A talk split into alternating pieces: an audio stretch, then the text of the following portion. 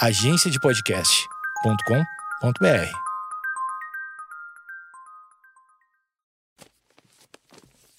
papierpodcast.com.br. Olá, eu sou Eduardo Mendonça e esse é o Projeto Mendas. Estamos chegando no 22º episódio da segunda temporada. Exatamente, tem ainda uma primeira temporada com 100 episódios, então se você chegou agora, tem muita coisa para ouvir, tá? Eu não assino embaixo nada que eu disse. Mentira, assino tudo. O que, que eu vou ter mudado de ideia do ano passado para cá? Se bem que ano passado não tinha pandemia, esse ano 2020, a segunda temporada é toda durante a pandemia.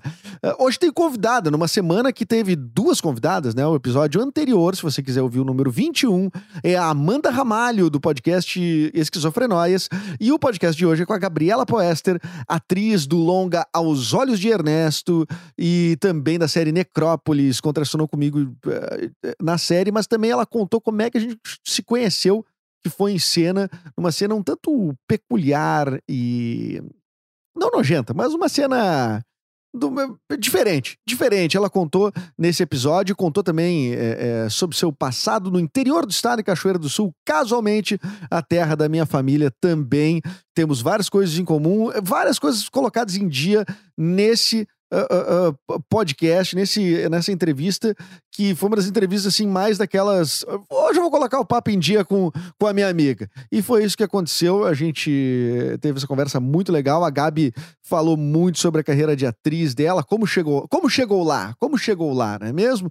E tudo tu pode ouvir uh, depois que tu assinar, evidentemente. Assinar é de graça. Assina aí o podcast no Castbox, no Apple Podcasts, na, no Deezer, uh, na, na, na, no Castbox. E aí sim tu ouve. Não, na verdade ouve direto e depois tu, tu, tu, tu, tu assina. Enfim, faz como tu quiser. E também não precisa assinar, porque isso aí é uma mentira que eu falei, porque tu tem como dar play no episódio sem assinar. Mas seria melhor se tu assinasse. Tá, roda a vinheta aí, Nicolás.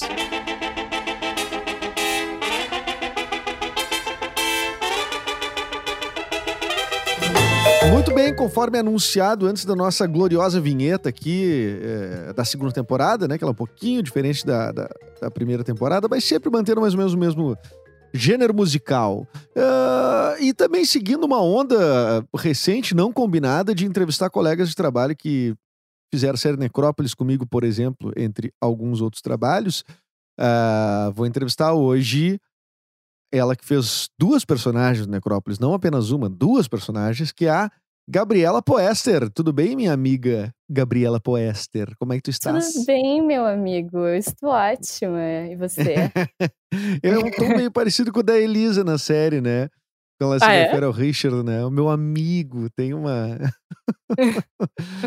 uma certa, um certo amor ali, né? Na... De amizade, assim, claro. Sim, tem como é que tu estás na pandemia aí? Porque até, até, toda a segunda temporada eu tô gravando durante a pandemia, então todos os convidados estão à distância, né? E, e tu tá mais ou menos onde, assim, no, no geolocalizado no planeta? Eu estou em Porto Alegre, né? Já tô sozinha, assim, há uma semana.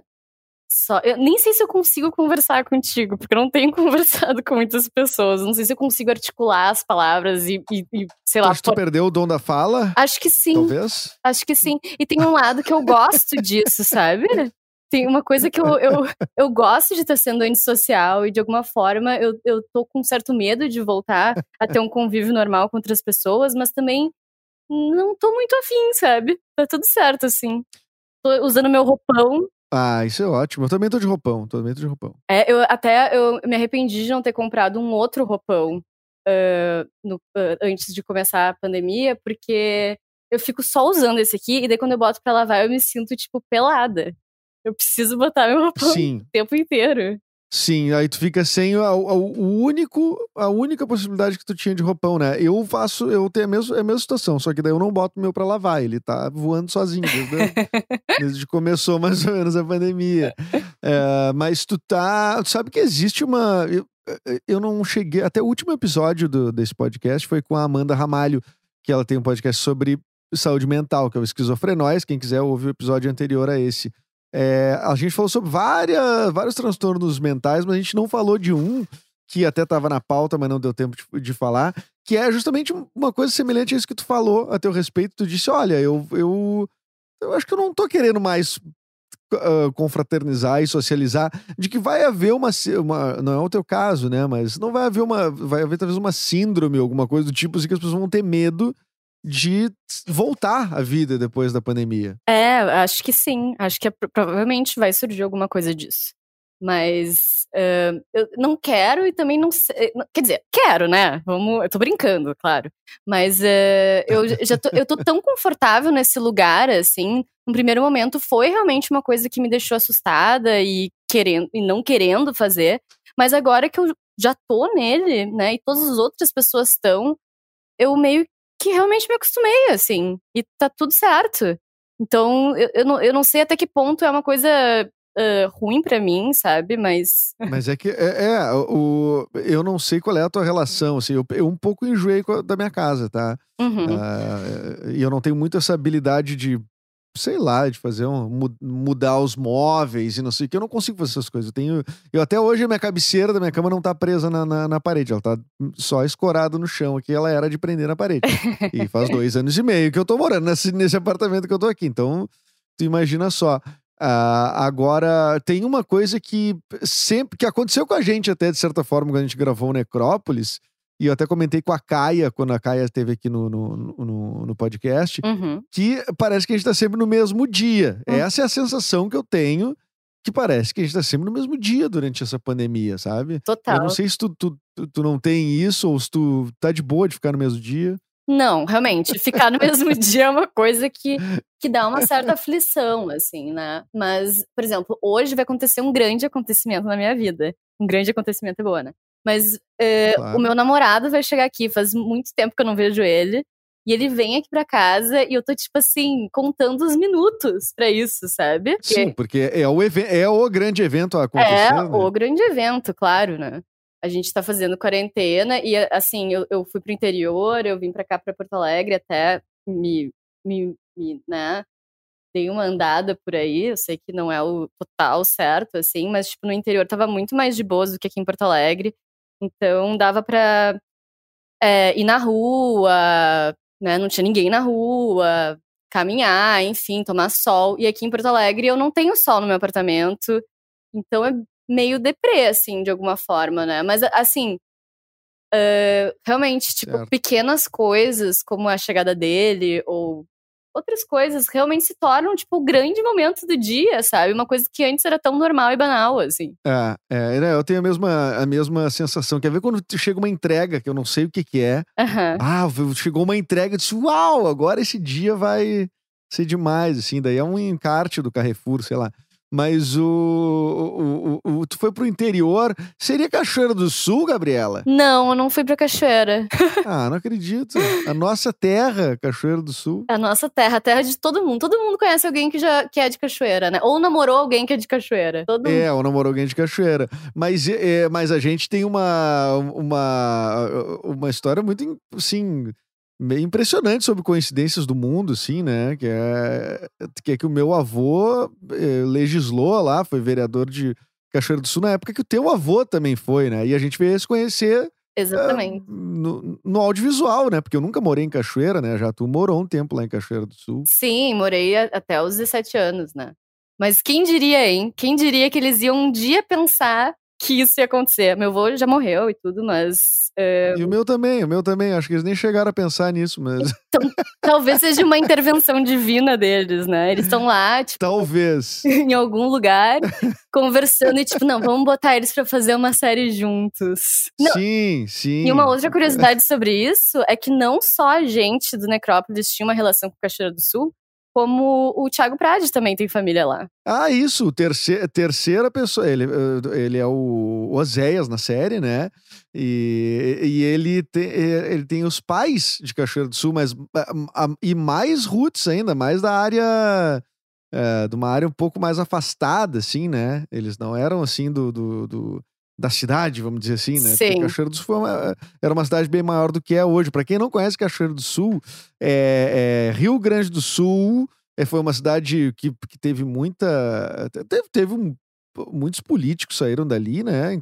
Falando até dos A capital avós. nacional do arroz, capital né? nacional do arroz, tudo mais.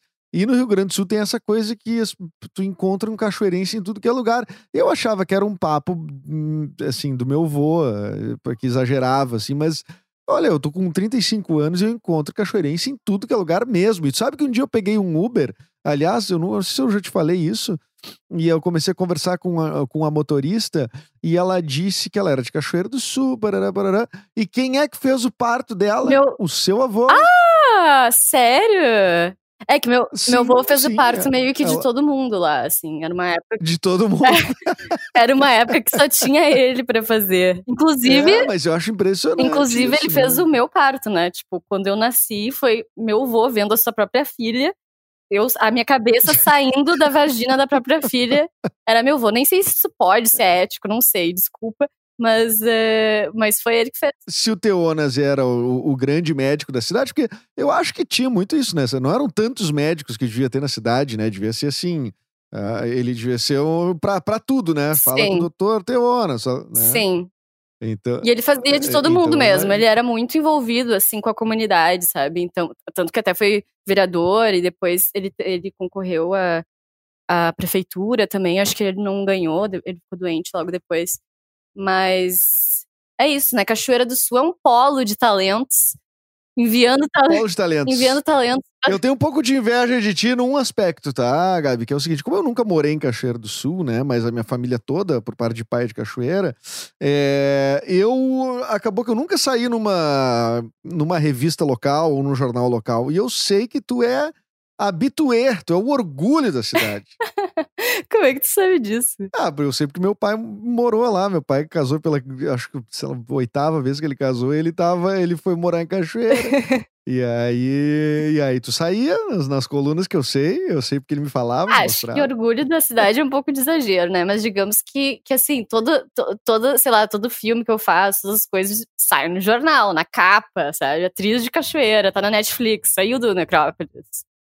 Eu acho, Saiu, eu tá acho fora. legal, né? Porque no, fim, no fundo incentiva outras pessoas que estão morando lá e tem esse sonho. Porque eh, parece uma coisa tão distante, né? Ser um ator, trabalhar na televisão, no cinema. E daí as pessoas acabam se identificando. Eu lembro esses exemplos quando eu era mais nova, tipo, ah, ele é um ator de cachoeira, sabe? É possível ser ator. E também quando eu, eu, eu fui dar uma oficina no interior esses tempos, e era muito doido, assim, era para criança e, e adolescentes. E é muito doido eles verem uma pessoa que eles assistiram na, na TV ou uma coisa assim, ah, perto deles, entende? Porque eles acham. Daí passa a ser uma coisa possível esse sonho. E na oficina que eu tava dando no primeiro dia, eu perguntei quem é que queria ser ator, assim, com uns 30 alunos. E, sei lá, quatro levan- levantaram a mão, né?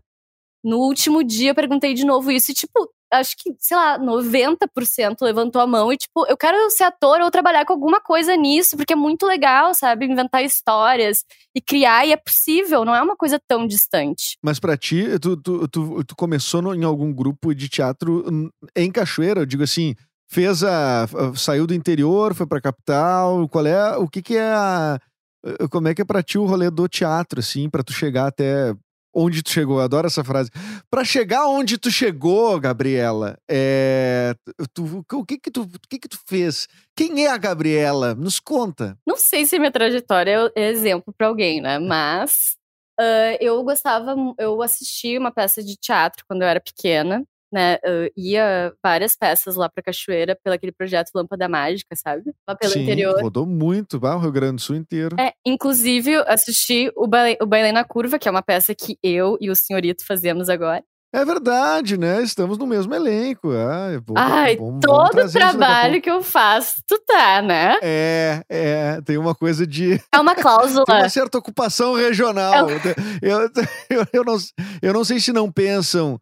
Até vou dizer uma coisa bem que é bem do meu íntimo, mas eu vou, abrir aqui. Eu não sei se não tem gente que pensa eh, que acha que é meio antipatiza com pessoas assim, tipo eu, tu, sei lá, que estão sempre fazendo tudo que é trabalho aqui, como uma coisa tipo, ah, existe uma panela, porque eu já ouvi esse termo muito, né? E, e- e o que prova que não existe uma panela é que tu é uma pessoa que veio de fora da cidade, né? E chegou aqui e construir o teu trabalho. Sim, e me ralei muito para isso e continuo também, né? Não quer dizer que a gente também tenha, né, as nossas vidas sejam totalmente transformadas por alguns trabalhos que a gente fez, né? Tipo, de alguma forma sim, mas de outra forma continua a mesma coisa, né? Mas enfim, Claro. eu assisti uma- algumas peças de teatro e antes disso já brincava muito de teatro assim com os meus amigos, sem saber que aquilo era teatro, né? E eu lembro que Uhum. tinha um grupo de teatro na minha escola e eu e- só que eu não tinha idade pra entrar no grupo. E a minha mãe ficou pedindo assim pra direção, ai, será que ela não pode entrar? Ela gosta muito disso, não sei o quê. Não deixaram. Aí eu fiquei esperando assim chegar na série que podia começar a entrar no grupo de teatro. Eu esperava por aquilo assim, eu só queria fazer aquilo. E chegou o momento, entrei no grupo de teatro, era a minha vida, tipo, a escola foi isso pra mim, não eu não estudava para as outras matérias, eu escrevia texto de teatro, eu apresentava, era uma e, e daí teve uma vez até que num dos num ano que eu comecei, eu ia muito mal no colégio, né? Sempre fui muito mal, assim, sempre peguei recuperação e tal. E e daí as professoras se reuniram e elas ah, e vieram me falar assim: ah, tu vai ter que pegar um papel que é assim, quase só uma figuração na pecinha da escola, porque tu tem que estudar. Tu não pode focar só no teatro, né? E daí a gente fazia essa peça que era Chapeuzinho Vermelho, e eu era um coelho que passava, assim, numa cena, só passava. E daí na outra cena passava. E tipo assim, era, era a coisa que eu mais gostava, sabe? Mas tá, tudo bem eu sempre fui uma figurante, sabe? Eu sempre fiz papéis secundários, sempre, sempre, né? Tipo, fazer um, um protagonista para mim é uma coisa muito nova, muito recente. Eu sempre fui a pessoa que é, faz um papel de apoio, digamos assim. E naquele caso foi engraçado porque era Chapeuzinho Vermelho a peça, e o menino que fazia o Lobo Mal, uh, ele também foi mal uh, nas notas, assim, e a mãe dele uh, tirou ele do teatro e não tinha ninguém para fazer o lobo mal. Mas tinha aquela menina que fazia a figuração do que coelho. já tinha no currículo um coelho, né? Pra chegar até um lobo mal. É ali, né? Total. E daí eu fiz o lobo mal, né? Foi meu grande papel. E, e, tinha um encontro, assim, das escolas que apresentava as peças de teatro. E eu apresentei, né? O lobo mal. Era, ele tinha toda uma roupa... Era um, uh, uma roupa masculina, né? Eu usava uma, uma coisa assim em volta da, da, da, cabeça, que tinha as orelhas e tal. E eu lembro que o maior elogio, assim, ou o primeiro elogio que eu recebi, foi de uma professora de uma outra escola que falou assim, no final da peça, quando a gente ia conversar com as pessoas, falou assim: Nossa, eu pensei que ela era um menino. E daí eu fiquei tipo, uou! Eu consegui enganar as pessoas nesse sentido. Tipo, que incrível. Não foi nada uma ofensa o que ela falou, sabe? Sim, foi a, a, a confirmação de que tu tava fazendo o trabalho eh, entrega ao personagem. Eu me puxei, né? Quase rodei aquele ano, mas me puxei. mas valeu a pena. Valeu. Valeu muito a pena. Tu acha que eu lembro de alguma coisa das aulas? Não, eu lembro do meu logo mal. Óbvio que não. E, e daí, enfim, daí foi, eu fui me apaixonando, assim, realmente por fazer, né? Tipo, essa experiência da Chapeuzinho Vermelho, por exemplo, fazer teatro para criança é uma coisa muito incrível, porque É. as crianças são muito receptivas. É legal elas demais. amam tudo, elas, elas falam enquanto tu tá fazendo, tipo assim, alguém se esconde na cena, elas apontam, ele tá lá, sabe? Aham. Então é, é- foi muito legal, assim. O teatro é uma coisa transformadora pra quem faz, né? É uma coisa muito doida.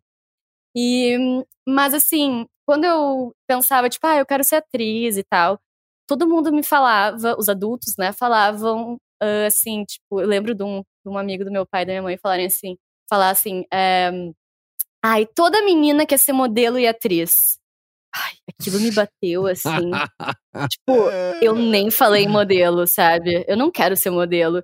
E daí eu comecei a ter um próprio preconceito com esse meu desejo, assim. Eu comecei a pensar em outras coisas que eu quero fazer, sei lá, trabalhar com cinema, mas fazer direção, ou direção de arte, que eu gostava bastante.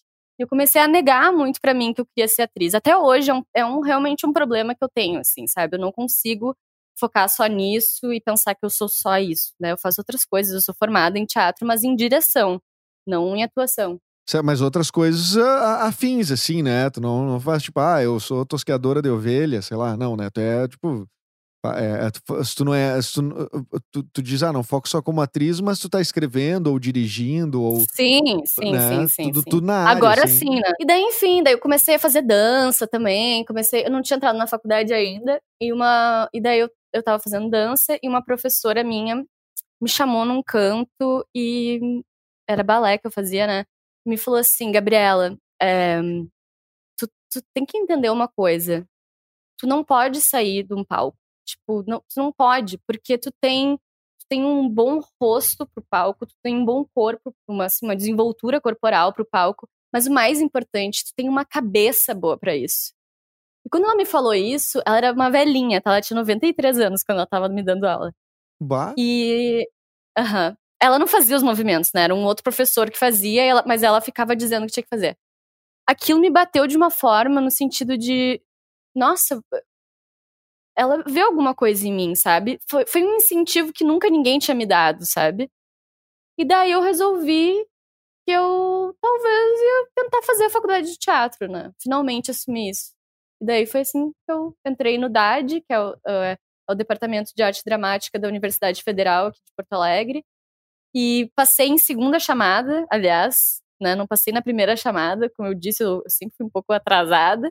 Não, mas tu não E- foi bem na, na, no- na prova escrita, né? Tu passou naquela. Na, como é que chama? Na prova eh, de A- aptidão. aquela lá. de.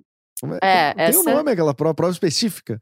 É a prova específica, é, e daí depois não passou na, na- Não passou, não, ficou em segunda chamada na, na- no vestibular mesmo, que tem biologia, química, não sei o que, é isso? Sim, sim, eu fiz pouquíssimas em química, eu tava, tipo, achando que Tá. eu nunca ia passar. E se eu te disser que eu não passei no vestibular da, da, da URGS? idade? Acho muito. É, é, é, são poucas pessoas que passam, né? É, tipo, não, realmente Mas são eu- poucas vagas. Mas aí que tá, sabe o que eu acho que é? Eu acho que na, na prova específica, eu acho que a prova específica podia ser um pouquinho mais rígida.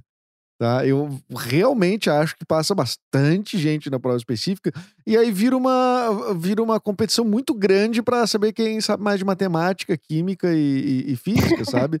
Mas é verdade. Eu super não concordo. Não, mas eu vi tanta. Não. Olha, eu vi tanta gente, por exemplo, que nem fazia teatro passar, só que daí tinha feito cursinho há, há dois meses. Mas é que a faculdade de teatro, ela, ela não é tanto pra, tipo, bons atores, entende? Porque isso é muito relativo. E também é, existe o curso de direção. Então, assim, até os diretores têm que fazer a prova falando um monólogo, né? Sim. E também ah, a própria universidade, ali, a URGS, ah, o DAD, né, especificamente, posso falar que eu estudei ali, tem um lado muito da teoria, assim, então, que é muito importante, pesquisa, teoria, e as pessoas que às vezes têm muito jeito para isso, acabam, muitas, né, ou até não, mas são mais tímidas, têm mais dificuldade em ter essa desenvoltura do ator, digamos assim, então elas acabam tendo a oportunidade de, de também fazer parte disso, sabe? Sim. Mas a prova e- específica é uma é um é meio que um cortezão por cima pra ver se a pessoa não, ah, não tem tipo muita dificuldade em se expressar, entendeu? Daí Sim. realmente que possa travar ali seja- na frente, né? Que possa dar algum. assim, ser um, empe- um empecilho até pra pessoa, um desafio muito grande pra pessoa durante a faculdade, no caso. Exatamente. E, Mas- e é um desafio muito grande até para as pessoas que passam, né? Mas Sim, eh, é um. Eu acho que tal- nem sei se precisaria ter prova específica, sinceramente. Não sei. É um Mas- assunto a se pensar, assim. Claro, não, mas é um, é um debate porque assim, ó, é- é- tem uma certa contradição, contradição não, mas tem assim, uma certa ó, ó, uma coisa oposta assim ao que acontece com a faculdade de música, que eu também fiz vestibular, que é que é do Instituto de Artes, enfim, são as, são as áreas de artes da, da, da URGS, tanto as artes cênicas quanto, Toca? quanto a música. Eu toca alguma coisa? Como assim? é, eu, eu, eu não sabia disso. coisa- foi a primeira coisa que eu fiz na vida. Foi, eu fui professor de violão.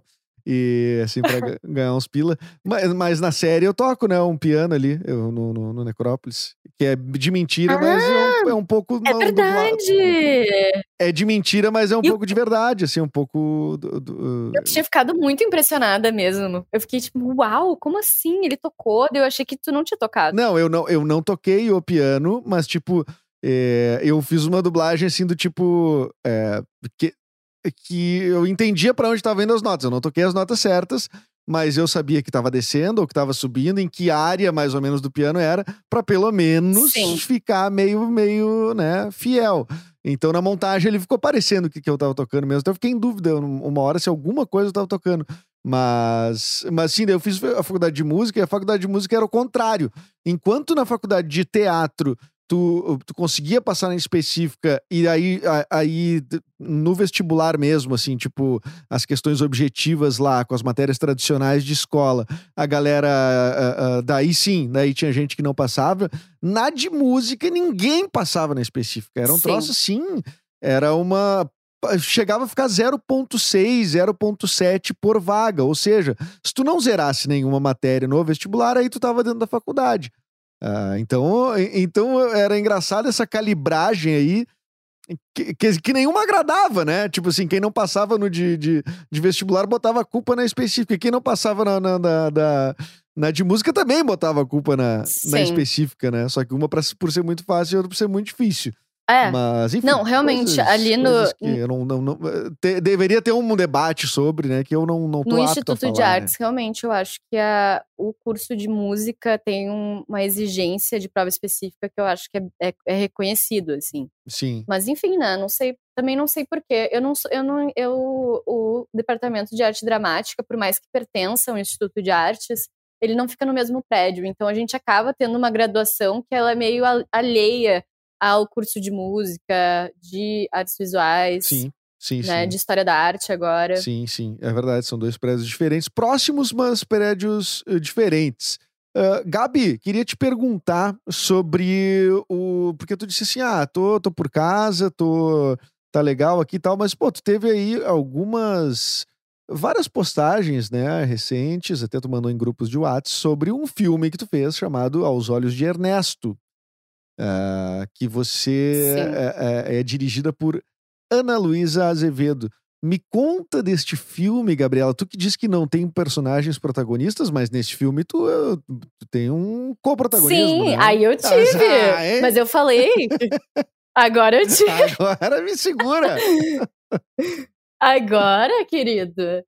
Ah, pois é, então, é, esse filme, Aos Olhos de Ernesto, é produzido pela Casa de Cinema, né? E dirigido pela Ana Luísa Azevedo, que é simplesmente uma pessoa muito maravilhosa. Muito legal, né? E, Eu- e o filme se passa aqui em Porto Alegre. É sobre um senhor uruguaio que tá perdendo a visão. E ele recebe umas cartas, assim, de um antigo amor dele, uma senhora do Uruguai.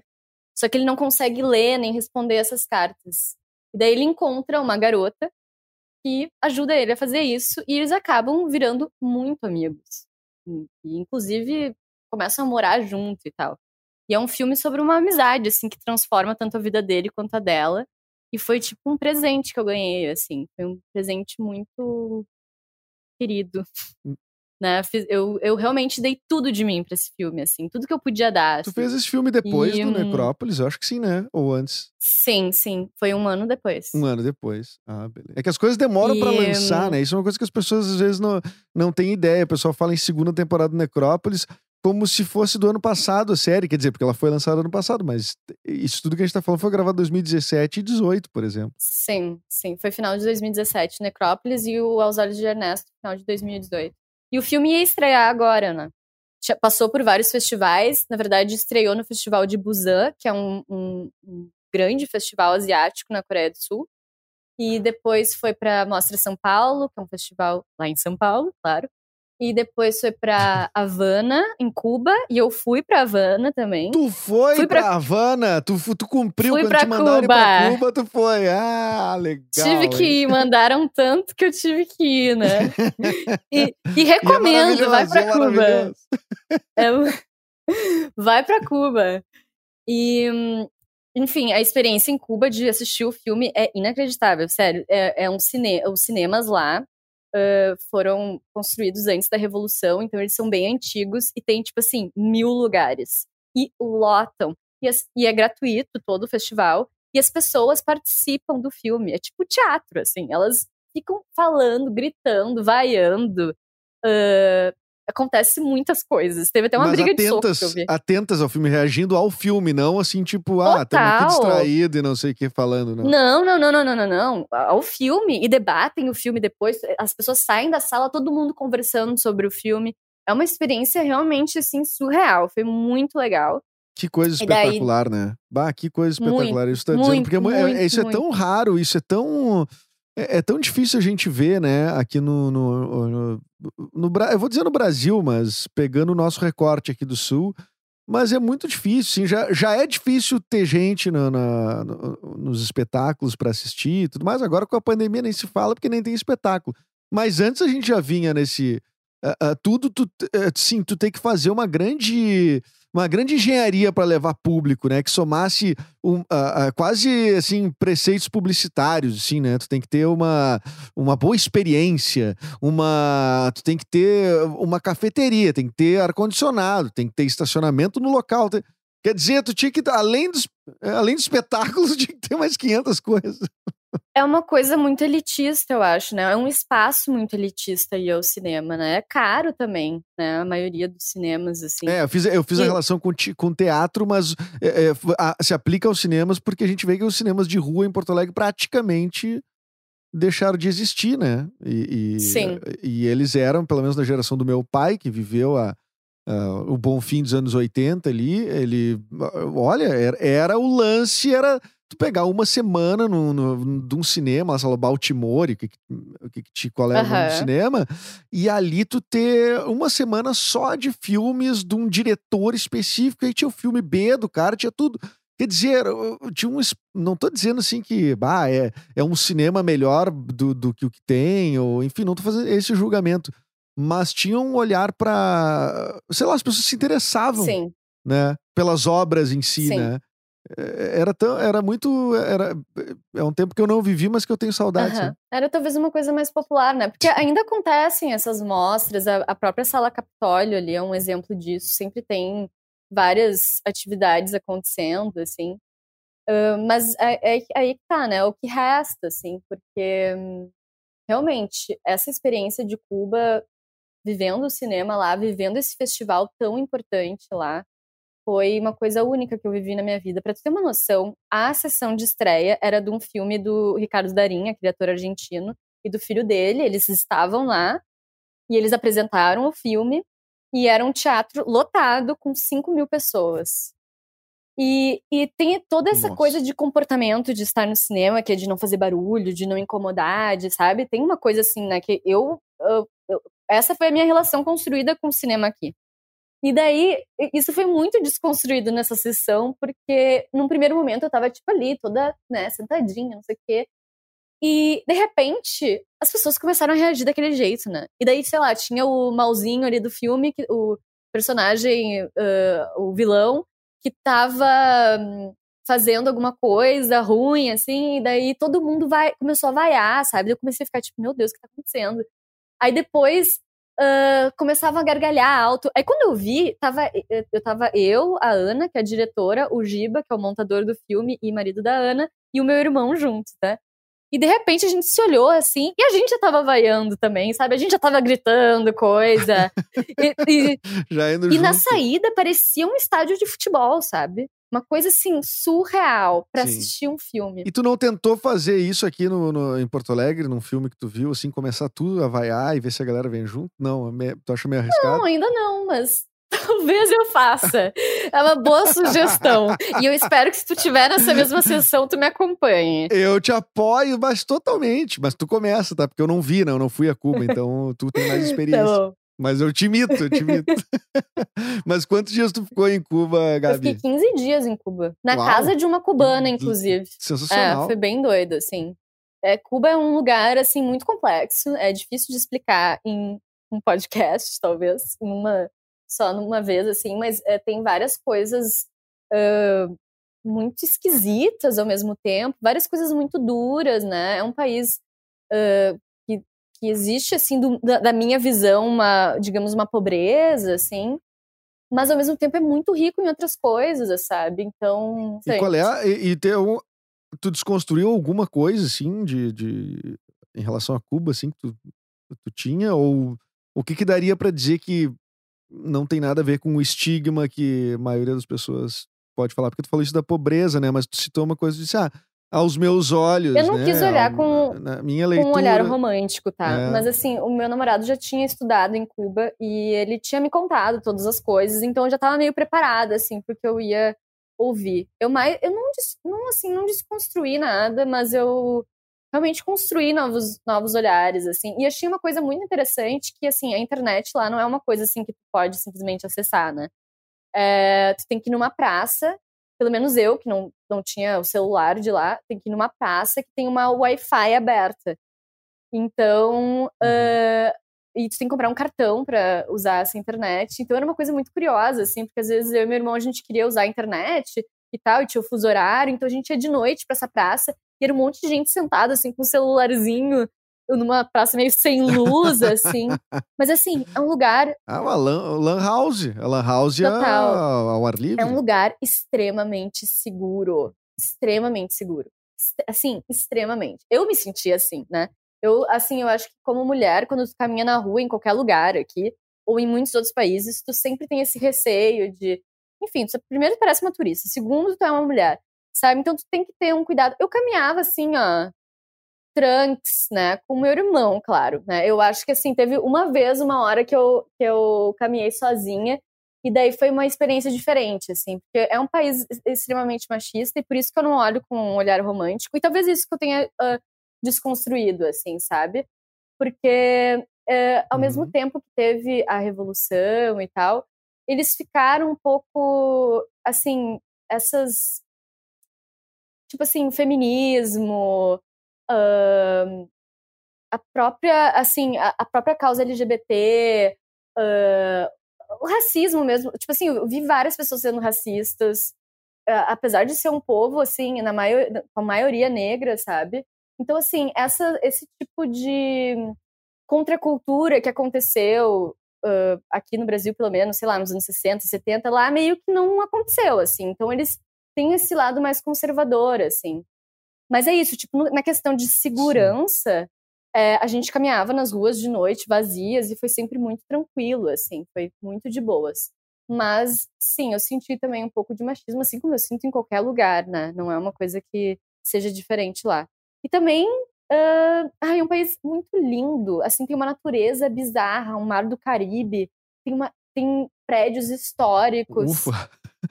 Quando disse o Mar do Caribe, eu achei que vinha um palavrão, mas tudo foi um Mar do Caribe, né? Mas, boa, vou É um a usar. bom, é. Mas enfim, isso foi Cuba, né? E daí, enquanto isso, tava, o filme estava também passando na, na- no Festival do Rio.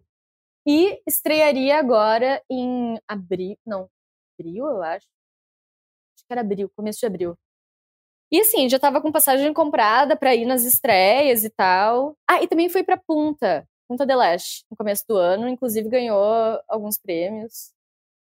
E Tu foi junto Pra não? Punta eu fui Ou também. só o pra filme Punta foi? eu fui. E foi incrível lá em Punta. Incrível, incrível, incrível, incrível, porque o filme também é uma produção uruguaia, né? Então, o ator uruguaio ganhou melhor ator. As pessoas ficaram muito contentes em assistir o filme. E E Punta del Este daí seria o oposto, assim, né? No Total. sentido de tem uma certa tem uma ostentação Total, total. grande, total, assim. é, é, é, é até um pouco muita ostentação pra mim. assim. Você já estava acostumado, já estava gritando durante a sessão do filme, e aí quando lá em Punta, o pessoal achou esquisito. Não, e lá o público era todo assim, de pessoas idosas, então era bem diferente. Não que em Cuba não fosse pessoas idosas também, mas era tipo só pessoas idosas. Mas o, o- o Uruguai é um país muito. É muito legal o Uruguai, né? Pá, por a gente na- nasceu tão pertinho, Por- né? Podia ter Se eu pudesse lá. escolher, assim, eu acho que eu moraria no Uruguai. É realmente um país que tem um outro tempo, assim. Ele tem uma. Ai, é- eu adoro lá. Realmente. E as- É, é muito é, bom. É muito bom. É muito bom o Uruguai. E tu, Gabi, saída de Cachoeiro do Sul, interior do Rio Grande do Sul, vai para Porto Alegre. Ah, de Porto Alegre, vai para o centro do país ainda? O que, que são as as os teus próximos passos profissionais? Assim, o que, que tu pretende fazer? Ou já tem um convite daqui a pouco, alguma coisa para rolar? Ah, não, não tem nenhum convite. Aliás, me convidem. É, né? Mas assim, eu. ahn, eu eu não, não, não diria não, assim. Não posso dizer não pra nada, na real. Não tô nessa posição. Mas uh, tudo eu tenho que né, pensar se eu vou querer ou não. Mas eu realmente não tenho ofertas de trabalho em Rio, São Paulo. E eu acho que eu só poderia ir para lá se eu tivesse realmente, não teria como me bancar, né? Eu não sei se talvez alguma coisa vai ter alguma repercussão do próprio filme quando estrear, porque ainda não estreou, como eu falei, né? Vai estrear só depois da pandemia. Foi cancelada, cancelada não adiada a estreia. Um, e daí talvez, sei lá, surja alguma coisa, assim. Espero que sim, na real. Mas por enquanto eu fico aqui, né? Olha, Gabi, se não surgir pra ti, não surge pra mais ninguém, Gabi. Porque tu é o. Tu já te falei, né? Te considero uma super atriz. Quem não conhece o trabalho da Gabi, por favor, te- vá. Pare tudo que tá fazendo, quer dizer, depois de ouvir o podcast, não para agora porque não terminou ainda. Aí depois tu assina o podcast, tudo pra ouvir os próximos episódios. E aí tu vai lá ver os trabalhos da Gabi. No, no, no- eu não sei se tu posta muita coisa dos trechos dos trabalhos em si, Gabi, mas daria pra recomendar o quê, assim, teu que tá no ar, assim, que tá, tá ao acesso das pessoas, assim. Ah, pois é. Acho que o Necrópolis, que tá no Netflix, né?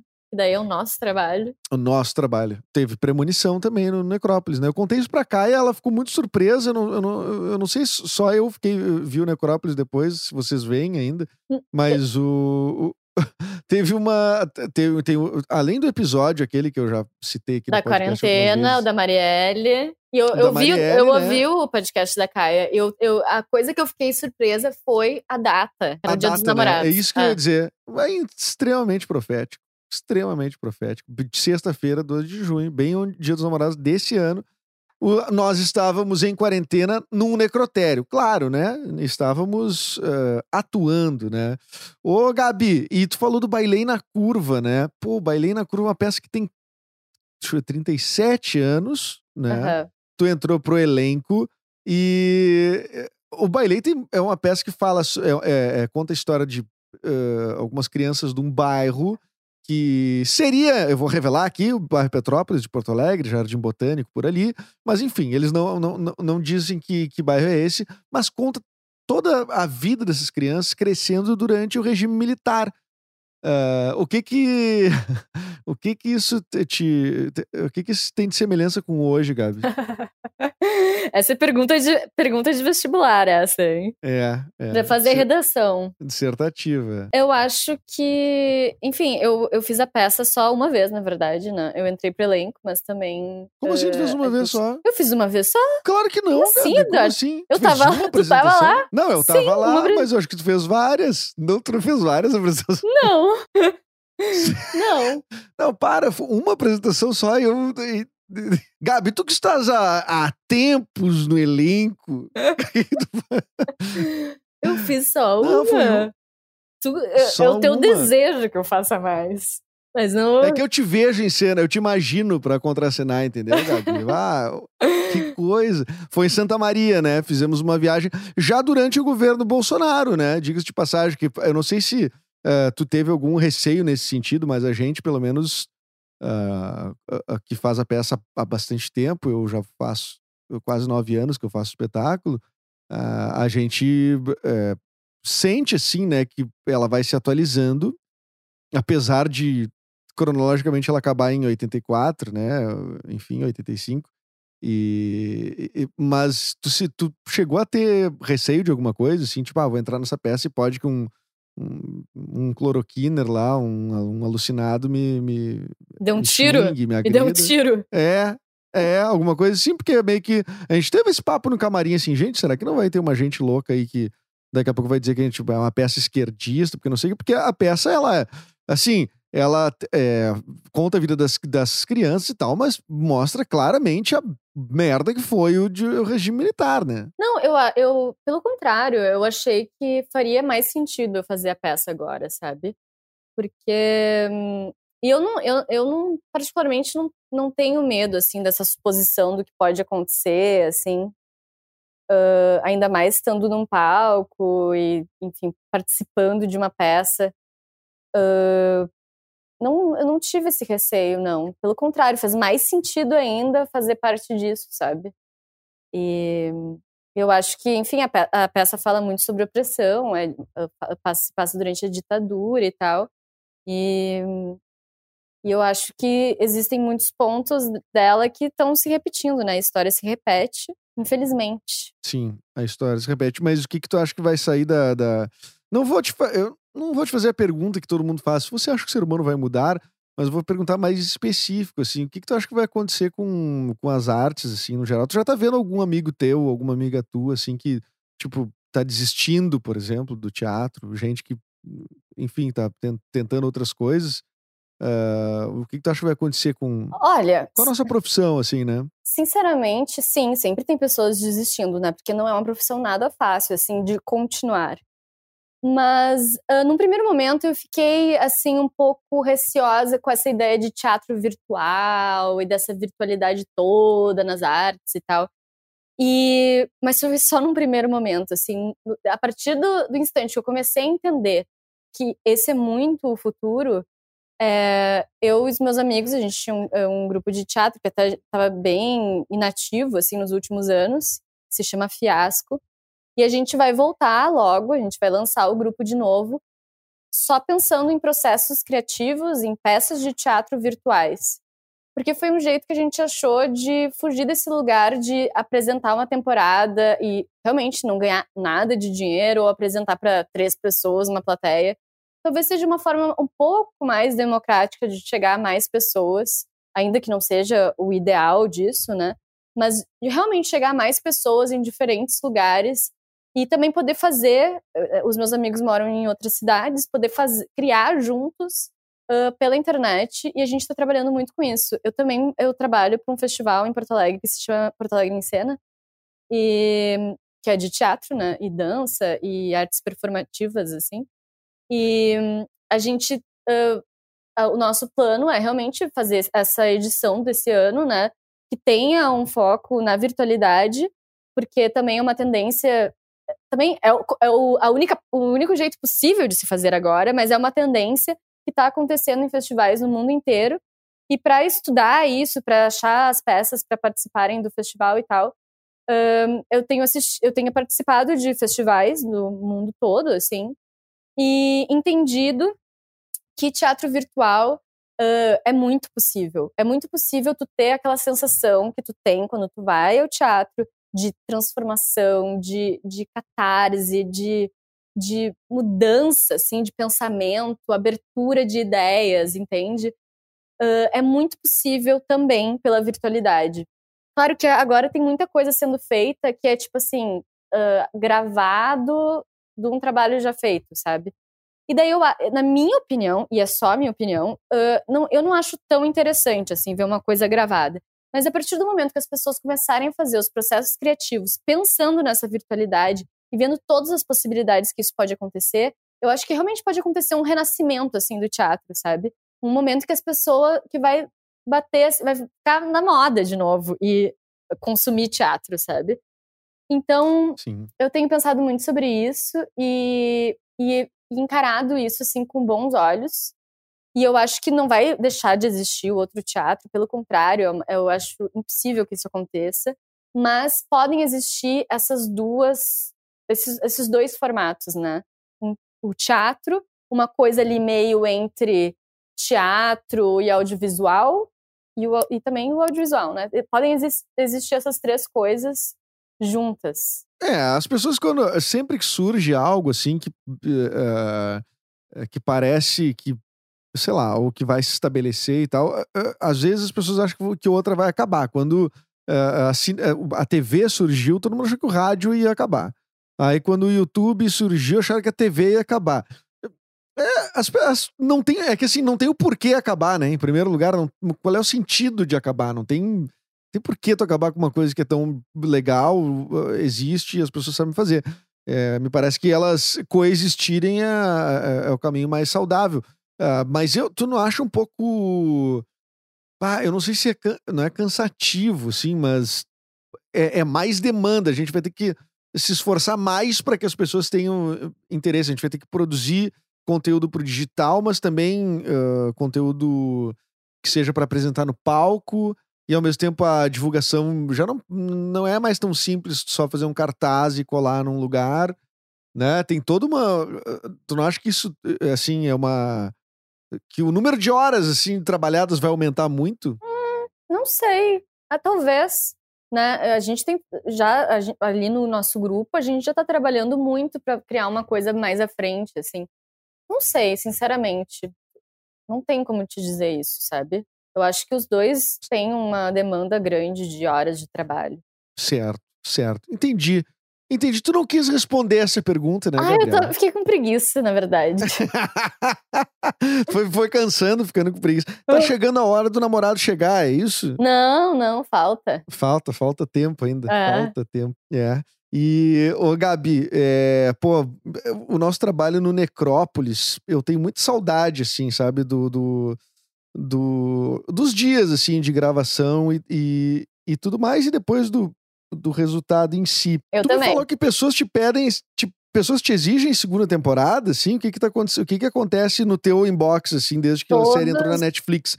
A relação com a Netflix, especificamente, assim. Todos os dias me mandam mensagem pedindo a segunda temporada, perguntando quando vai sair, etc. As- eh, especialmente quando estreou, né? Agora até tinha tá mais espaçado assim os pedidos, mas as pessoas realmente me perguntam isso e eu falo, ai, pede pra Netflix Brasil. Faz uma campanha. Eu- meu número tal sonho, meu sonho de princesa é que haja uma revolução assim no Twitter, tipo assim, Netflix, a gente vai, vai cancelar a nossa conta se vocês não fizerem a nova temporada de Necrópolis. Apoiar, né, as, Sim. as produções independentes brasileiras, que seria bom, né? Isso, isso. Se vocês não, não, não multiplicarem a divulgação desses das séries independentes, nós vamos cair fora aqui, né?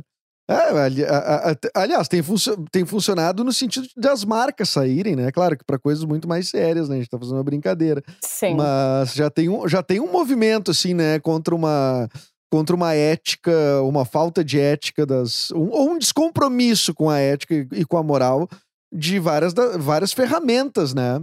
Acho que talvez a, a, a arte estar presente no digital é, é, é fundamental também, assim, né? é, Ocupar esse espaço, porque tem um espaço de ódio tão grande sendo ocupado. Eu não sei, isso te faz. Te faz. Te afeta de alguma forma, assim? Às vezes eu fico meio cabisbaixo e eu não sei se é, sou eu que tô consumindo demais. Não sei, sabe? Eu acho que, assim, ter essa postura ética sobre as coisas é, um, é o mínimo na- no virtual e no ao vivo, sabe? E eu acho que a internet acaba dando uma exposição para as coisas muito boas e também para as coisas muito ruins. Ahn, e não sei, eu acho que. que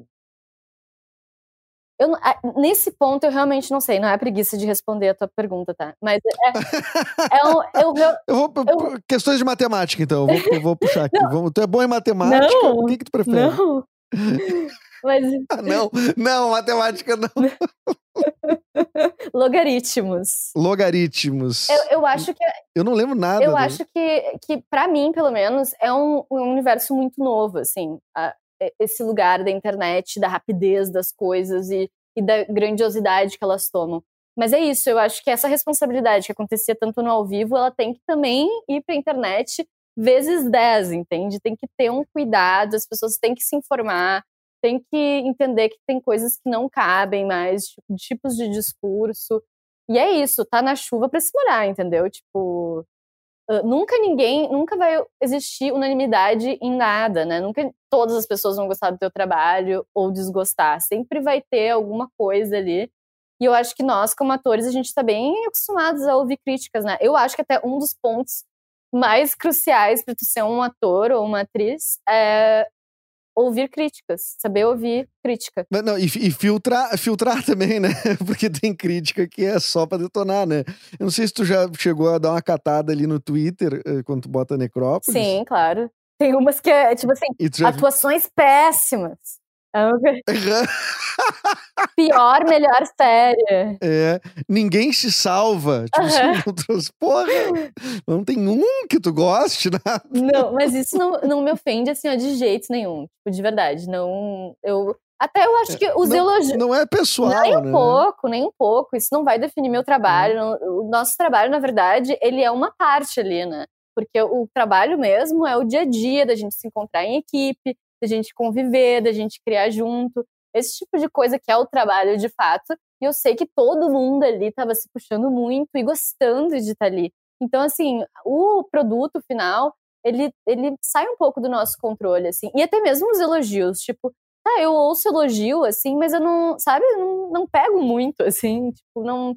É, qualquer tipo de, de sei lá, crítica e elogio, os dois, eu, eu meio que deixo passar. Isso talvez até seja um problema, sabe? Tipo, tu não entender quando tu fez um bom trabalho, assim. Porque é isso, entende? É só teu trabalho. Aí daqui a pouco a pessoa tá fazendo um troço horroroso e confiante, assim, tipo, é isso? Não, mas tipo, tu. Mas aí, é, entende? É só teu trabalho. Tipo, tu vai fazer, às vezes, uma coisa, uma bosta. Opa, desculpa. Vai fazer uma coisa ruim. Não, pode falar, pode falar. É podcast, é podcast. Não, não, não, tem problema. É. Tá liberado, tá liberado. Uh, você pode fazer. Todo mundo vai fazer coisas não tão legais e coisas legais, entende? Então tá tudo certo. Sim, e tu pode, às vezes, ter, no teatro tem muito disso. Às vezes a peça é muito boa, por exemplo. Ah, Aí, e, mas tu tem uma apresentação lá no meio da temporada que foi ruim. Total. Né? Então isso não pode. Isso não vai definir nem o que é a peça, não, né? Não, não. Então, é, tu tem que focar, na verdade, na, na, nessa coisa do dia a dia do trabalho, né? Que eu acho que daí é o, como ser uma pessoa melhor nisso, assim, não num produto final. Porque, nossa, daí, não sei, não sei por que tu tá fazendo isso, sabe? E ali no Necrópolis, quando a gente tava gravando, a gente ficou um mês convivendo todos num estúdio que tu até falou pra Caia aquele dia que a gente não via sol, né? Uh... Não via sol, né? Parecia luz de aeroporto, sim, né? De shopping. É, e e foi muito legal, nossa, uh, para além da série, de qualquer coisa da série, de qualquer consequência do que as pessoas acham ou não, uh, aquela experiência para mim foi tão legal que eu queria repetir por isso, sabe? Tu fez duas personagens, né? É, é assim, é, quer dizer, uma personagem e o seu alter ego ali, né? A sua e só ganhei, fantasia, só ganhei um cachê. Depois eu fiquei pensando, eu devia ter ganhado dois.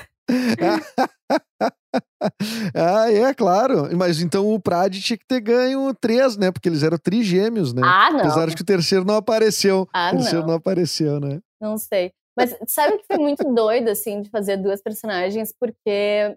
Não sei se tu lembra, eu sempre penso num dia que eu, que eu chorei, assim. que eu fiquei muito mal quando a gente estava gravando uma cena que era até daquele episódio da quarentena. Que uhum. eu acho que foi uh, era, eu tinha, naquele episódio especificamente, eu tinha muito texto da Elisa e muito texto da Elizabeth. E tu sabe que quando a gente tá gravando uma série, né, tu tem muito texto para decorar todos os dias e normalmente a gente decora ali na hora, no camarim, né? Tu acaba criando essa ferramenta de decorar muito rápido e não ficar, tipo, decorando em casa, né? Não tinha isso. É, é. A gente fazia. Ah, não sou só eu, então. Vai, coisa boa. É, não, não. É, e eu, eu até é gosto disso, né? sabe? Dá uma super adrenalina, assim. E, e também, assim, somos todos passíveis de errar muito. A gente errou muito fazendo também. Mas uh, tinha isso, assim, a gente chegava, batia os textos ali da cena para ver qual que ia ser e tal.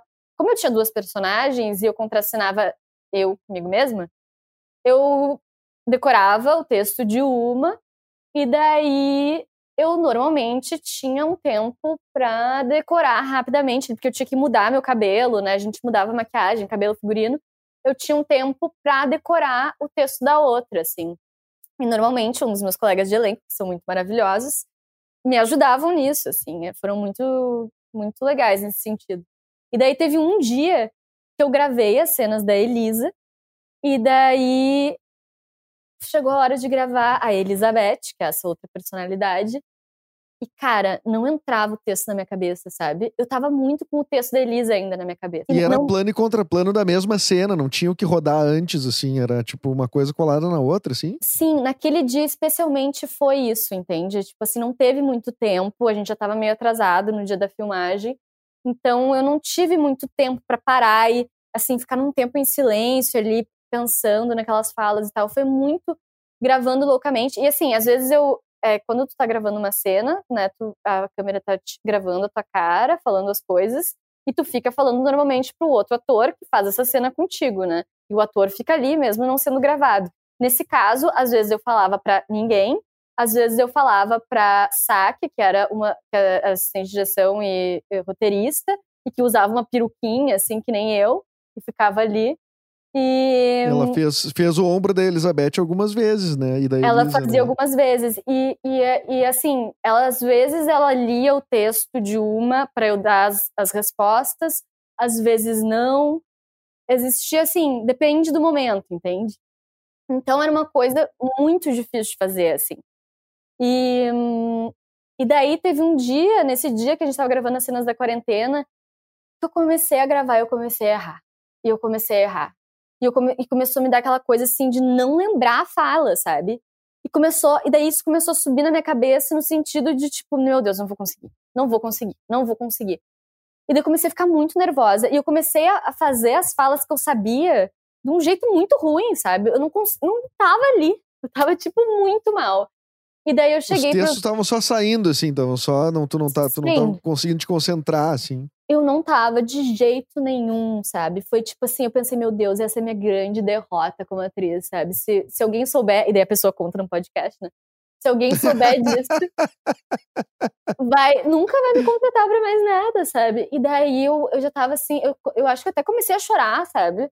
E daí os guris, eh, os diretores, vieram conversar comigo. E eu comecei a, a ter essa coisa de eu não, não vou conseguir, não vou conseguir, desculpa, sabe? E assim, a galera, né, a equipe, que são todas as pessoas muito maravilhosas, que eu me dava bem com todo mundo, mas todo mundo começou, tipo, ah, a gente precisa gravar essa cena, a gente tá atrasado, né? E eu ali, no meu momento, que eu sou uma pessoa humana, posso ter, tá tudo certo. Claro, claro, claro. Mas eu. E também, até porque era uma questão também de logística, sabe? Que, ah, da produção, assim. Eu não tive aquele tempo de, que eu tinha sempre. E aí eu comecei a chorar, assim, e os guris foram muito legais comigo, como eles sempre foram. Eles, tipo, conversaram, sabe? Acalmaram. E daí. E aí rolou. Não, e daí ele, ele eu acho que eu lembro de, de rolar essa ideia assim de tipo, ah, quem sabe então a Saki, que é a pessoa que faz esse ah, o ombro, né, da outra personagem, ah, ela te fala, fala e tu fala.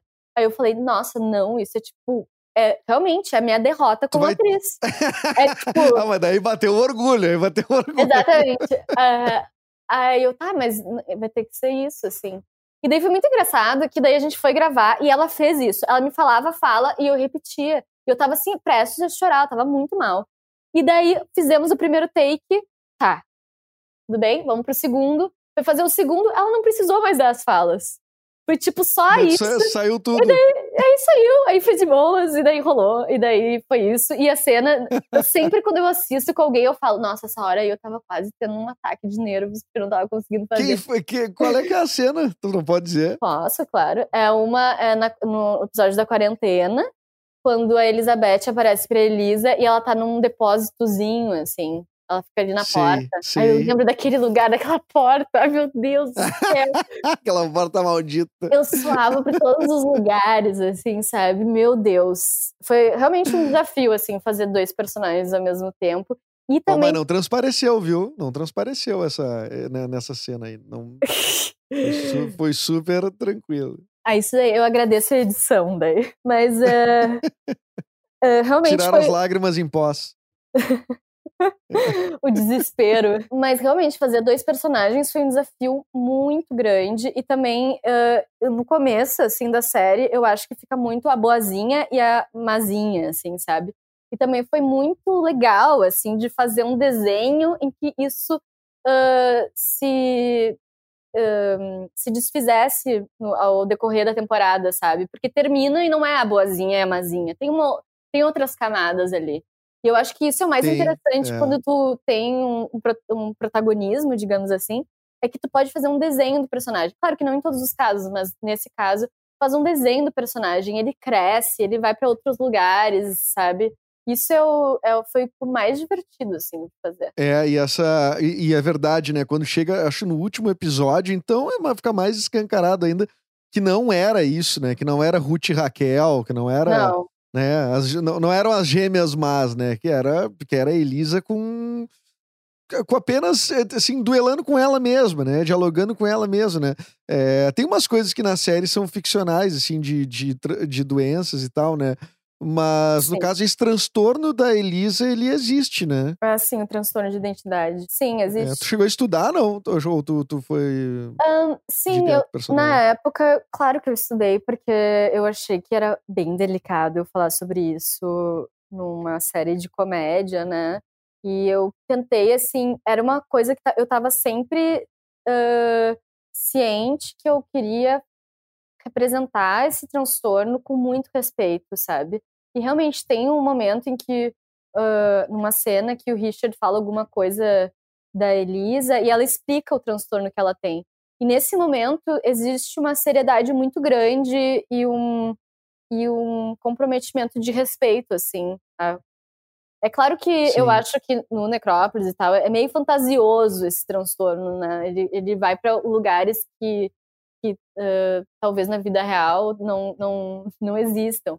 Mas, enfim, tem toda uma responsabilidade, né, em como apresentar isso, né? Se torna uma responsabilidade para além da comédia, para mais do que fazer uma piada nessa hora, é importante tu botar certos pontos, uh, certos pingos nos is. assim. E é uma coisa interessante, né? Porque ali na, na, na, na série, acaba que, eh, tu ver a delicadeza das temáticas, né? Acaba que aquele, aquele episódio que tem, que chega a ativista política negra, Uhum. ah, até com, ali- aliás, com os cabelos eh, semelhantes, assim, parecidos com os da Marielle, né? Ela até, Sim. a Kai até citou isso no outro episódio aqui, eh, e ela é assassinada, né? A causa mortes é um, um assassinato.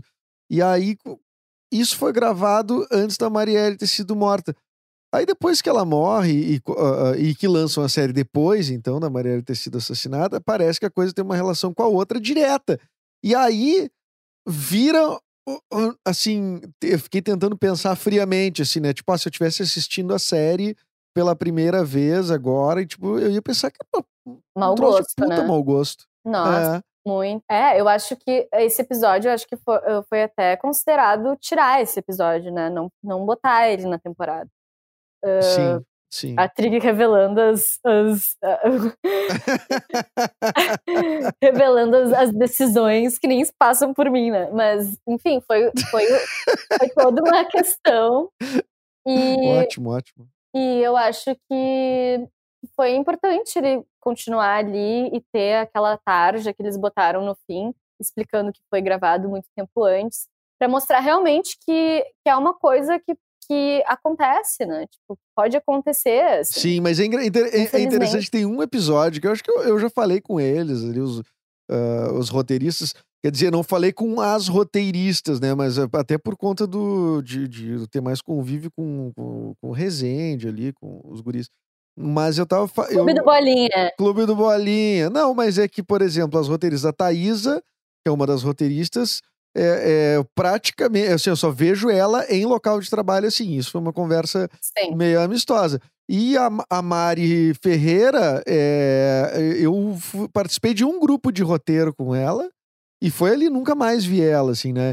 Então, claro, na, na- no- nos convívios mais próximos, Sim, assim, mas é eu porque também as gurias não estavam ali no, no- nos dias de gravação. E também não né? estavam no set, né? Enquanto os, os É. guris do, do roteiro eram também em direção.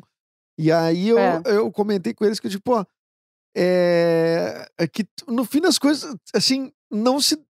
é, se tem, tem a morte do padre dos balões, tá? Num Sim, episódio. pra mim é, é a próxima profecia. Não, É a próxima coisa a acontecer. mas não é a próxima coisa que acontecer. Isso aconteceu, né? Não, eu sei isso aqui. Ele. uh, a- uh, o, re- né, o, o resto que acontece no episódio. Ah, sim, o resto que. ah, não, mas daí é demais pra, pro. Seria incrível. Mas o que eu digo assim, ó, quer dizer, eh, não, não houve assim, ninguém, nenhum de nós questionou assim a- a- o lance do. De, pô, falar do- da morte do padre dos balões e, tipo, de certa forma, tratar isso com muito menos preocupação do que qualquer outra questão na série, né? Mas, tipo, o, o- o- não demos o nome, mas existiu um padre dos balões que morreu aqui e tal, e todo mundo, e todo mundo sabe, né? É, o, que- o, qual é a- o que, que é a régua, né? O que, que é a régua pra gente Sim. fazer a crítica ou não, né? É, ela é um pouco invisível, né? Depende de cada contexto. assim. Mas também, Mas- é, é, mas também teve a preocupação de dizer, não, esse cara era um cara que tava, fazia trabalhos importantes, Isso. trabalhos sociais, não sei o quê. Quer dizer, a série teve É. toda esse, esse- essa preocupação. Com... Aliás, nunca vi uma série eh, de comédia tão preocupada, né? eh, com, com não com não desdenhar com nenhuma questão, assim, que é o que tu falou, né? Pô, eu não queria tratar essa, essa- esse transtorno que a personagem tem eh, de forma leviana, né? E, e isso não foi pedido pe- pelas pessoas. É, é, na verdade, era uma consciência de todo mundo, assim, uma consciência geral, né? Total, total. É, Sim, Teve, um, teve um, eu, não, eu não sei se tu chegou a ver, teve alguma thread, assim, de algum, de em algum momento. Do padre? Não do padre, mas da, dos, dos necropsistas mesmo. Assim, tipo, ah, tem gente que acha que a série deu, ah, ah, deu luz para uma função que, que, ela, é, é, que ela trabalha tanto na- na- nas internas, assim, né? Que é uma coisa que a gente não, não vê, afinal, tem corpos, né? Ali, tem que abrir corpos e tudo mais. E, e outras pessoas acharam que, ah, pô, um desrespeito e tal. Eu vi isso algumas vezes no Twitter, isso não virou uma, ah, uma discussão nacional, teve um- assim, um- né? Mas. Teve um cara que falou de processar a série, inclusive, né? Que ele era um médico legista e ele tava achando que tava muito mal mostrada ali os médicos legistas da categoria, tava muito mal representada pelo personagem do Richard, e de fato acho que tava mesmo, né? Não, Né? claro que dá. Não, e o outro médico, e o médico legista que já foi médico legista do necrotério era o Peterson, né? Que, que É verdade. Então, Pessimamente representado. Pessimamente. Mas ali também, os cristãos estavam mal representados também, no geral, né? Quer dizer. Não, porque o- é, eu o, acho o que- Peterson que- É, é todo errado, né? Não, e, e ele, e ele também falou, assim, nos argumentos dele, umas coisas que não fazia sentido, assim, tipo, porque o, o, o eles chamam de, como é que é? É DML e IML, né? O IML é só aqui no Rio Grande do Sul e DML é em todo o Brasil. E optaram na série por botar DML, Departamento Médico Legal, é isso, né? Não, na série tá É. IML. Não, tá, tá DML. Não, tá IML. Eu acho que eu. Tá, então desculpa, é o contrário. é o contrário, É o contrário. a IML é no Brasil todo, eu acho. Tá, é. E daí o cara, tipo, criticou, não sei o quê. E, e, enfim, ele viu de uma perspectiva muito daqui e não pensou que talvez no Brasil todo fosse de outro jeito. E, e daí foi engraçado que uma pessoa respondeu pra ele assim. ah, sobre a coisa de, dos médicos legistas estarem sendo mal representados, a pessoa falou assim: é, mas tipo, tem um monte de série que tem advogado e coisa, e os caras são tipo uns criminosos e tal. Então não é isso, entende? Existe uma coisa de interpretação, assim, da, da situação, Sim. e entender que É. eu acho que tem coisas que são questão de interpretação e tem coisas que são inaceitáveis, né? Tem coisas que não pode se falar, tem coisas que não que é crime, que não que não é liberdade de expressão, né? Tem coisas Sim. que, Sim, tem coisa que. que Esse é... é, o problema, né? As pessoas usarem o conceito de liberdade de expressão pra praticar ódio, né? São coisas diferentes. É. exatamente. É, o, o- eu não sei, eu não sei. Estou, estou com o palpite de que. Eu acho que é melhor, tá? Eu, se- eu sempre acho que é melhor que as pessoas todas possam falar. Tá? Porque daí também vai ter. ah, tudo bem, vai ter gente ah, se queixando pela. ah, exageradamente, mas vai ter gente com causas legítimas. E é isso que a gente espera, né, Gabi? Aí pelo, pelo futuro. Gabriela Poester, obrigado pelo teu tempo. É, o, o- o- eu não quero mais é, assim atrapalhar o teu, o teu dia, chegada de noite, que eu sei que tu tá ansiosa aí pros próximos É, minutos. mais ou menos. Ah, mentira, tô. É, não é tanto. É, na verdade, eu, eu, ah, vou ter reuni- reunião agora, um monte de coisa, então eu continuo trabalhando. Continua trabalhando mais um pouco o expediente. Home office. Tá bem. Muito obrigado pela tua disponibilidade, viu, pra, pra participar aqui. Obrigada, viu, Dudu? Finalmente tu me chamou, né? Finalmente. É, eu, eu. Tu não me cobrou, né? Evidentemente. Eu, eu que me senti cobrado, porque eu já tinha falado que eu queria te entrevistar. E eu queria mesmo. Tu se sentiu Eu cobrado? me, não, eu me senti Não, cobrado. Cobrado para, por não- mim, não por ti. Cobrado por mim, assim, porque. Ah, tá. Porque eu ia dizer, o que, que eu fiz pra te cobrar? Tá tudo certo. Foi tu que mandou aquela Tá carta. tudo aqui pra certo, mas eu entendo que tu gosta. tá tudo certo, mas eu entendo que tu goste mais dos outros, tá? Tá tudo certo. É, pensando na sequência dos entrevistados no meu podcast, eh, os do, os do Necrópolis É, só faltou a Joana agora, né? Então, teoricamente, a Joana é quem eu menos gosto, é isso? Tu odeia a Joana, é isso. ah, jura, Joana querida. É, é, se, se, assim, ó, mas eu vou, eu vou então criar uma condição para eu entrevistar a Joana, pode ser? Que é a seguinte: a, eu entrevisto a Joana, eu convido a Joana, se ela quiser que eu a convide, uhum. se ela tiver ou escutado esse episódio. ou seja, se ela chegou até aqui. Então tu não pode contar para ela, tá? Se ela chegou até aqui, tá. daí eu tá. convido ela. Porque tu ouviu o episódio com a Caia. E aí eu disse, ó.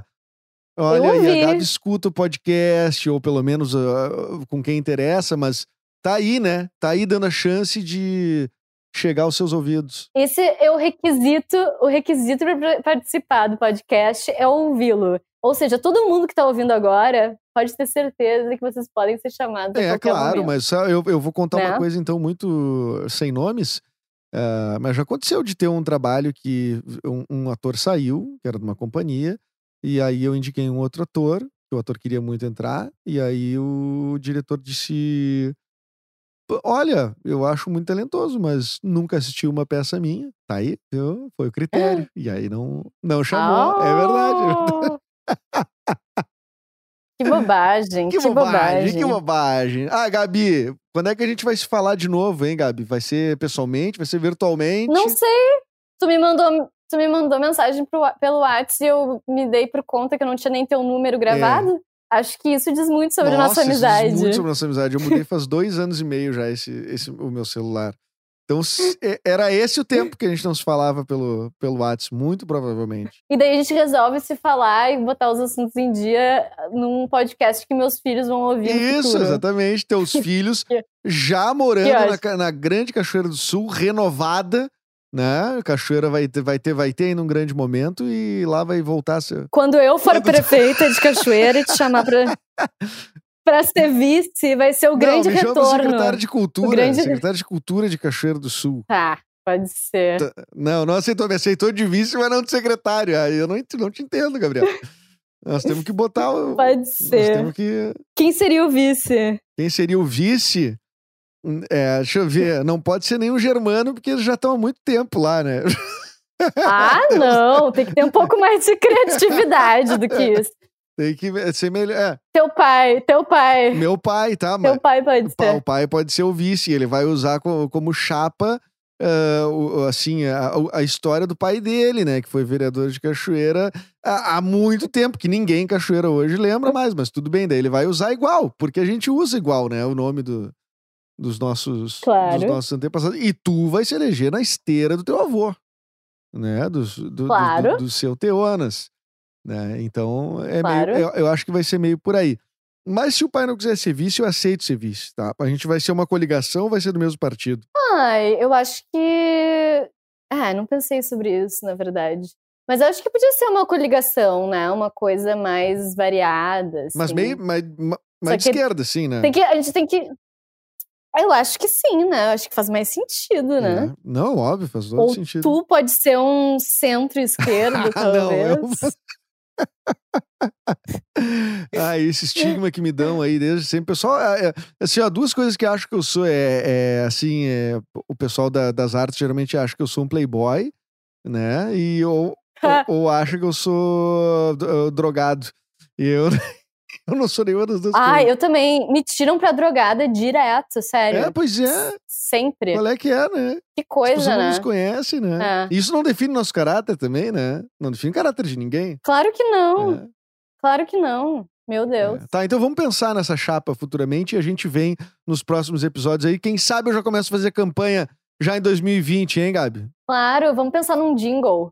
Tu que é músico? Tá. Pensa. Tá, eu vou compor o jingle. Tu quer cantar? Não, eu realmente eu sou muito ruim em cantar. É. Eu acho que a gente podia usar aí os nossos contatos no mundo artístico pra fazer essa Tá, e em vez, de um, em vez de um comício, a gente podia fazer um espetáculo, né? Aham, um musical. um musical de musical, rua. Um musical de rua. Pre... Vai, eu acho. Bom, eu votaria nessas pessoas. Prefeitura ou musical. Prefeitura ou musical. Sensacional, adorei. Gabi, tuas redes sociais pra galera que ouviu uh, te seguir, tu gosta que te sigam ou tu prefere não, não comentar. Olha, que me sigam assim quando eu tô caminhando na rua, esse tipo de coisa, não acho legal, não. Mas pelas redes sociais, pode. É arroba. Foi uma piada muito ruim, né? Acho que, Foi ótima, eu gostei. acho que nem Apoiei. vão me seguir depois dessa piada. Tudo bem, eu entendo. A vida não é feita Vamos de sim, o seguidores. pessoal vai ver teu filme. A vida não é feita de seguidores, mas o pessoal vai querer ver o teu filme, Aos Olhos de Ernesto, vai ver o Necrópolis. Ah, então vai querer te seguir também, acompanhar teu dia a dia aí, Não, né? é um apelo É que eu faço. Me sigam, porque agora parece que estão escolhendo as atrizes para fazer os trabalhos pelos seguidores. E eu realmente não tenho muitos, então seria uma ajuda aí para eu conseguir trabalhar de novo, sabe? Mas é a. É, aí, mas se, tu- mas, mas se tu for prefeita, tu eu acho que tu ganha um status aí, né? Ganha uma moral. Ah, total. Total. Tá, é arroba Gabriela Poester. é muito óbvio. Arroba, arroba Gabriela Poester. Isso. Cortou aqui um pouquinho. Tá, Arroba. ótimo. Então tá, Gabi, obrigado mesmo, viu? Arroba Gabriela Poester. Arroba Gabriela Poester.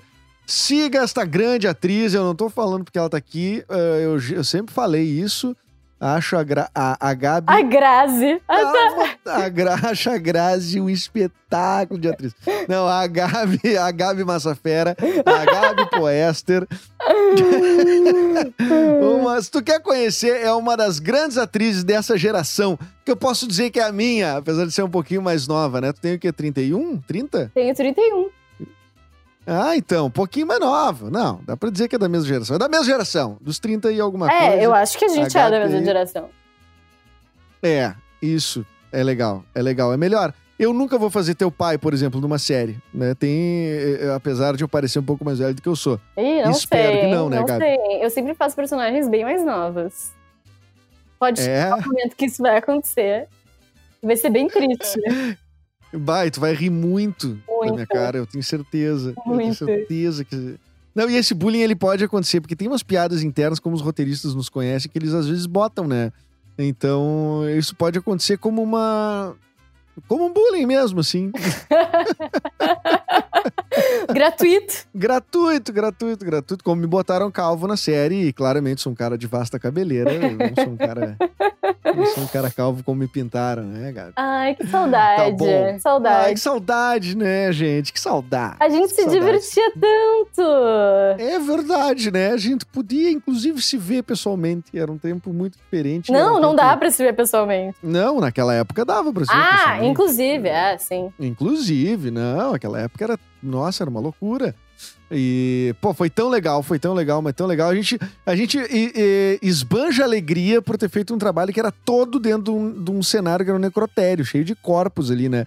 E então era, era bem. É, é bem interessante como a gente se, se habituou, né? Não, e tinha uma coisa também que a gente, a gente improvisava muito, né? E a gente tinha um jogo entre nós ali que rolava muitas improvisações. Tipo, toda vez que a cena tinha que ser cortada, eles deixavam rolar mais um pouco e sempre rolavam os outros textos e outras coisas. E coisas que estão, inclusive, na série, né? Tipo, Coisas coisas, que entraram, é. muita que entraram. entrou, Tu é um rei das improvisações, claro, mano.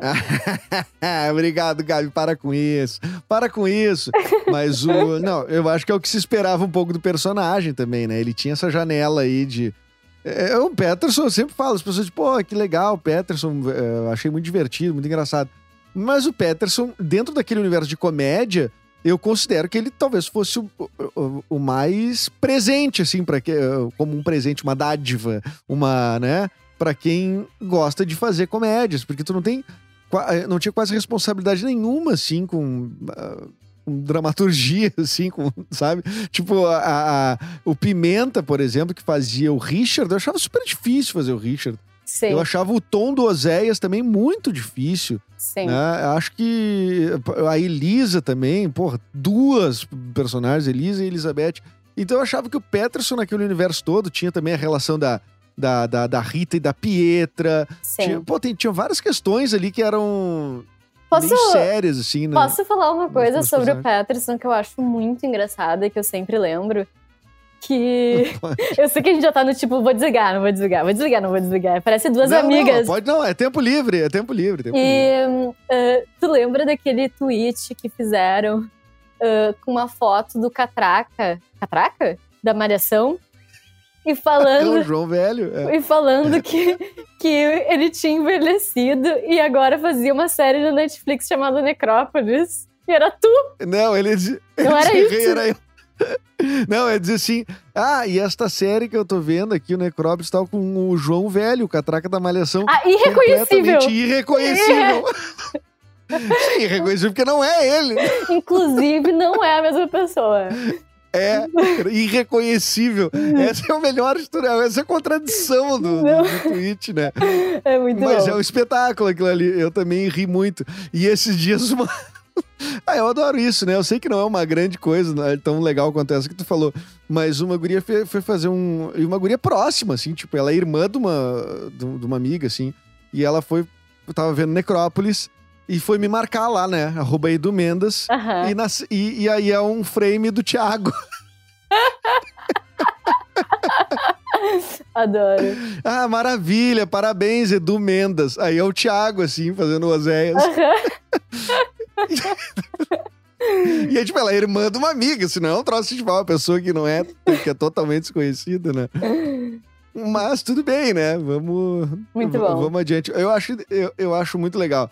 Acho que como. E- eu- talvez se a peça não tivesse esse equilíbrio tão grande com, e esse envolvimento tão grande de seis pessoas no elenco principal. A peça, a, a série, desculpe.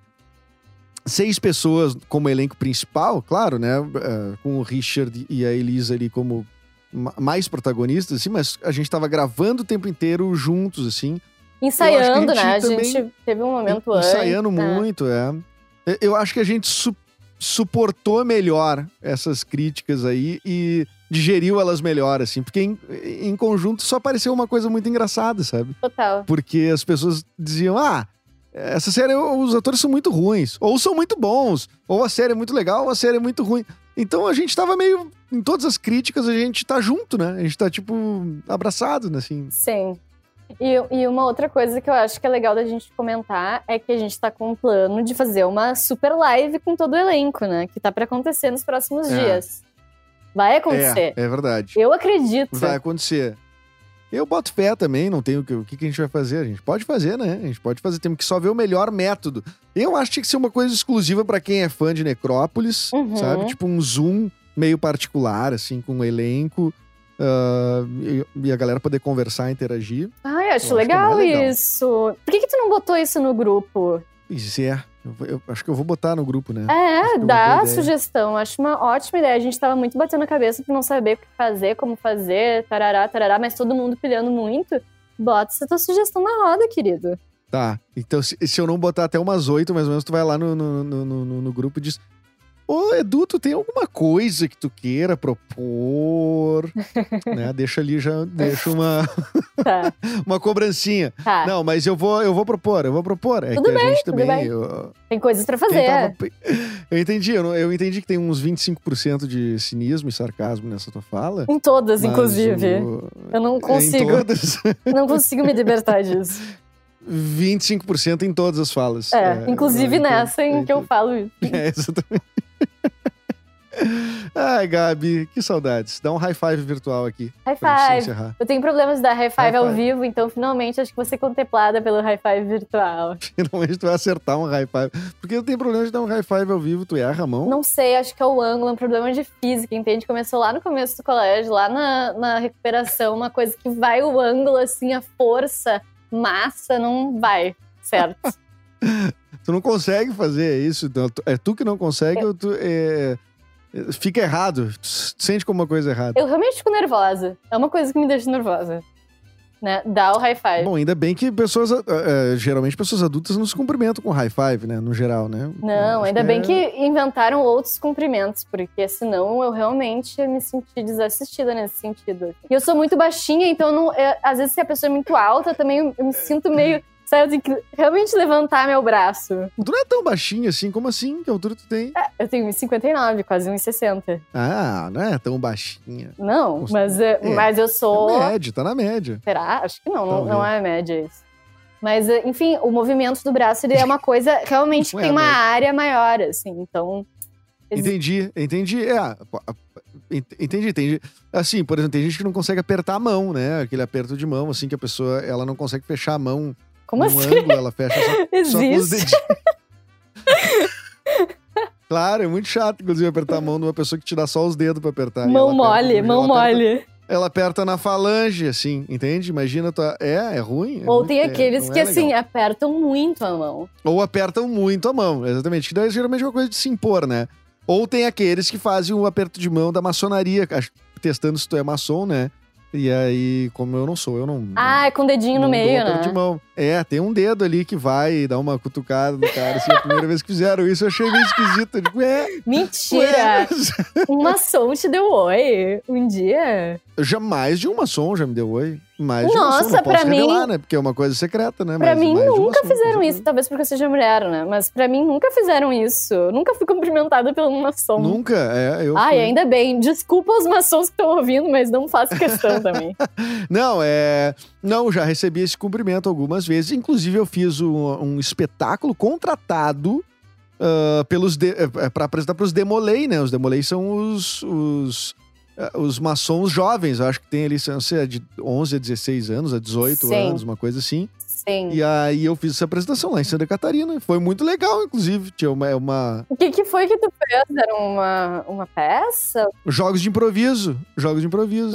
Que trash. Eu, Pimenta, o Prade. Eu, Pimenta o Prade. E, e, o, e, o, e o Pianja. É verdade, é verdade. Nossa, então na real. Isso faz muito. Ah, eu lembro desse show que vocês faziam. Eu fui. Eu, eu é, fui, então, era o happy hour. inclusive com a Joana. Com a Joana, pô, legal. Não, inclusive a piada do Joe, de, de o Peterson tocar ah, piano no- na série ali, que, que eles perguntam, mas você sabe tocar? E, e o Petro diz, um pouco, e faz um solo de piano, essa piada é do happy hour. É, essa piada o, o, o, o Thiago Rezende Que chato, viu no, que no happy hour. eu acho bem chato. Chato, chatíssimo isso. Não, mas ele falou que ele gostava muito dessa piada e eu achei legal ele eternizar essa piada. É, porque já que o Happy Hour acabou rapidamente, né? Então, pelo menos ele viu a piada e transformou ela num, num prato cheio, né? Requintou ela pro audiovisual. É, isso aí. N- Não requentou, requintou. Gabi, eu acho que agora, eu, eu- talvez, né? Talvez agora seja o momento, Vai né? da- surgir um outro de dar assunto. tchau. É.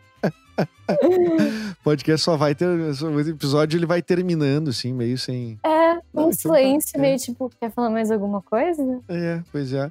Não, mas o, o. Eu realmente fico muito feliz de ter conversado uma hora e 35 contigo. Conversaria muito mais, tu sabe disso, não é mesmo? Sim, sei.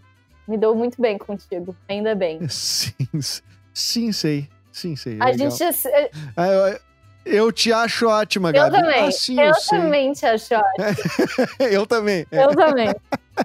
Eu também me acho ótima. Eu realmente. né, Não, é capaz de. Eu também me acho ótima. Ah, e- e qual é a primeira vez que a gente contracenou, tu Eu lembra? sabia que a gente ia falar sobre isso em algum momento. A gente não tinha falado de uma coisa, é a né? Tu ainda mora naquele como é que- apartamento que a gente Sim, como é que a gente vai esquecer do nosso passado, né? O, É o uma coisa, Necrópolis né? só existiu porque a gente fez muitos vídeos toscos juntos. Exatamente, respeito, exatamente. e toscos. o brasileiro não tem memória, Gabi. O brasileiro não tem memória. Eu vou contar como foi a cena que a gente. é, Foi assim que a gente se conheceu? Foi assim que a gente se conheceu, a gente nunca tinha se visto Então. antes. E a primeira cena que a gente faz, como é que é? Eu e o Dudu éramos um casal. E. e a cena. Como é que era? A gente tava deitado numa cama, comendo. Era uma sketch sobre o inverno, É, né? era sobre, inverno. e daí a gente ia transar e ah, começava a tirar as roupas, e eram muitas camadas de roupas. E daí a gente meio que desistia, deitava na cama e tinha assim uma comilança. Toda a cama tinha tipo marshmallow, balas, pizza, um monte de coisa. E a gente ficava comendo e se beijando. Então a primeira vez que eu contracenei com o Eduardo Mendonça foi beijando os- as pipocas que tinha na boca dele, tá? Com língua, uma, uma cena assim, selvagem, uma coisa doida. E essa cena se perdeu, nunca foi pra nenhum lugar. Eu vou achar ela, eu vou achar, eu acho que é do Bigode Mostarda, não é nem da sunga do Tivaldir. É do Bigode Mostarda, que era um canal que teve sei lá, três vídeos, quatro vídeos, que é um pouquinho antes da sunga do Tivaldir. E a direção era do Thiago, né? Do Prade, Sim, ali na, sim, na sim. direção de cena. E a gente fez essa cena. Então é. É, né? Já, já assim. Já passamos várias etapas, né? Várias. Tava Só não bota essa cena na internet, porque depois, quando a gente for concorrer à prefeitura, vai pegar mal. Vai ficar meio estranho. essa- não, a gente vai ter que dar um jeito de, ter- de terminar com esse. tá ótimo, Gabi. Legal. Com essa lembrança, então, eu encerro nossa conversa. Obrigado, Gabi. Qualquer hora que tu quiser voltar ao podcast, as portas estão abertas. Se tiver trabalhos novos, enfim, coisas novas que tu queira trazer pra cá, aqui tu sabe Tá. que é também a sua casa, tá bem? Um beijo, Dudu. Esse foi meu primeiro podcast. Espero que não seja o último. Um dia eu vou ter meu próprio podcast. E, hum, É, é- e é um beijo legal. pra todo mundo que ouviu, né? Beijo, gente. Eu vou, vou- vou dizer pro meu filho te mandar um beijo também. Manda um beijo, Benício. Beijo. Ah, ele tá aqui. viu? Beijo, Beni! beijo da tia Gabi! É, não, é, ele agora saiu correndo. Mas eu, repa Ah, eu tá. repasso. O- Tá. esse foi, eu acho que esse foi o podcast mais, de ma- mais íntimo que eu tive até agora, assim. Que a gente chegou no. Meu filho apareceu, que a gente falou de, de cachoeira e tal. Bom, mas tudo bem, é ótimo, é ótimo que fique registrado aqui. A gente. No futuro, no futuro, a, a cachoeira vai ter esse- essa prefeita e esse vice que, enfim, né? Vão dar, dar outros caminhos para aquela cidade. Gabi, muito obrigado. E para quem escutou, lembre de assinar esse podcast no Castbox, no Apple Podcast, no Spotify ou no Deezer. Estamos em todas essas plataformas ou no próprio Spreaker, Spreaker.com. Procura lá o Projeto Mendas e Gabriela Poester, procure ela nas redes sociais. Gabi, agora sim, beijo e tchau, tchau.